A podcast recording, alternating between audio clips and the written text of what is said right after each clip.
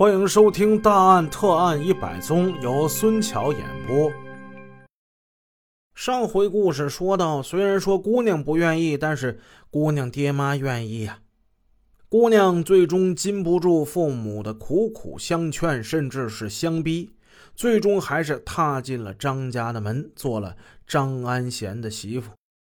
姑娘家的父母看中的就是张家的实力，张家的财富。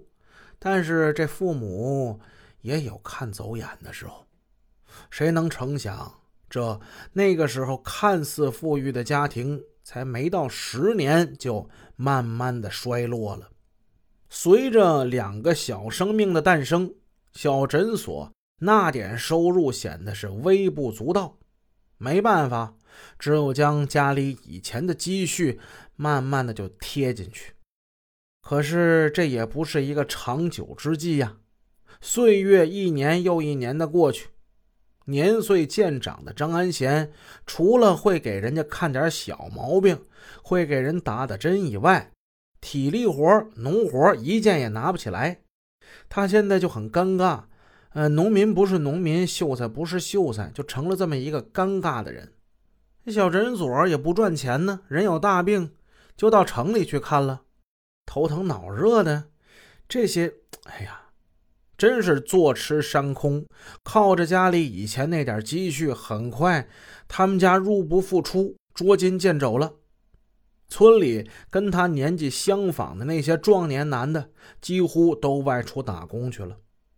外出打工的这些农民工，凭着自己的体力，吃苦耐劳，也是赚回了大把大把的钞票。而张安贤夫妻俩呢，眼见的别人家日子过得红红火火，开始翻修新房了，自己家呢，哎，过日子都费劲，妻子这心里就不平衡了，她就跟老公说：“哎，老公啊，我看我们家这情况啊，真是每况愈下，越来越糟。你说人家这生活吧，芝麻开花节节高，你再看我们这过的是什么日子呢？”要不然，哎，要要要不然你出去打工去得了啊！你苦点累点，你也就认一认，是不是？我在家里呢，好好带孩子，他们还得上学，是不是？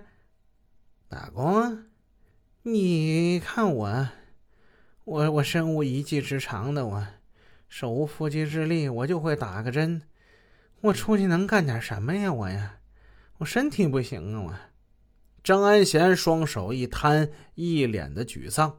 原来他们家那几亩薄田已经租给别人了，每年仅靠那点租金，还有那个小诊所那点收入，维持家庭日常的开销，日子的确是过得很紧吧。眼看着以前比自己家里穷的人出去打工以后，现在一个个过得喜气洋洋的，而且那些儿时的同伴。现在都有的买上轿车了，有的还在村里盖出了小洋楼。哎呀，眼红啊！你再看看我们家这过的是什么日子？嗯，穷的叮当三响啊！有的时候真是连锅都揭不开。妻子这心呢，就琢磨开了。我们家也不是没有男人呢，凭什么人家日子过得红红火火的，我们家的日子就过得这么窘迫呢？可是这张安贤呢，他是一个心比天高、命比纸薄的人。这干体力活这事儿，他坚决不干。他老婆让他出去打工，他就采取了一拖二赖的方式。逼急了就说怕自己不在家，你呀，你心长草啊，你野去啊，你呀，你偷汉子你。就这样，日子一天一天的，在这慢慢的熬着。农活他也不愿意干，家里的大事小事都懒得理，大事干不来，小事不想干，也不屑干。其实说家中的很多矛盾，都是由这些细小的事引起的。当他连这些大事小事都不想干的时候，老婆就算是修养再好，也免不了得唠叨唠叨。然后呢，他就带着一肚子的怨气去把某件小事给做了。然而，长年累月，不但自己的怨气没消除，妻子的怨气呢越来越多。长此以往没有矛盾才怪呢。最终，老婆对他说：“我说你呀，不能天天就这么躺着啊，你得出去啊，你出去给我打工。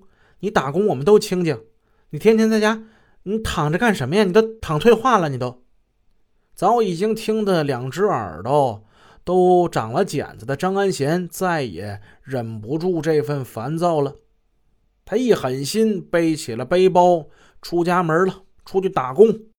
外边那是一个新的世界。张安贤两眼一摸黑，就这么匆匆的出了门了。到哪儿去找工作呢？招技术工吧。他除了会给人打打针，其余的什么也不会。下力气干点活吧，咱前文也说了，就他那把身子骨，走路不晃就不错。他不是那块料啊。最后呢，他总算是在外边一家工地上找了一些帮小工的活生活上的苦和工作上的累，对他来说无疑是身体上和精神上的双重折磨。这些姑且不说呢，要是遇上生疮害病的日子，那种落寞。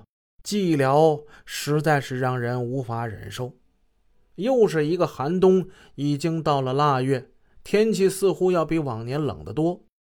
前两天的一场感冒，让他浑身疲软、酸痛无力。老天爷好像专门跟他过不去似的。一场大雪不期而至。那天下班之后，他撕开了一袋方便面，胡乱吃些。没有开水，他连脚都没洗就钻被窝了。小铁皮房四面透风，尖冷的寒风透过窗户吹进小屋。你说他这小铁皮房多惨吧？他扔在地上那方便面袋被风一吹，居然在地当间打起旋来。哎呀，这哪是人待的地方啊！本集已播讲完毕，感谢您的收听，下集见。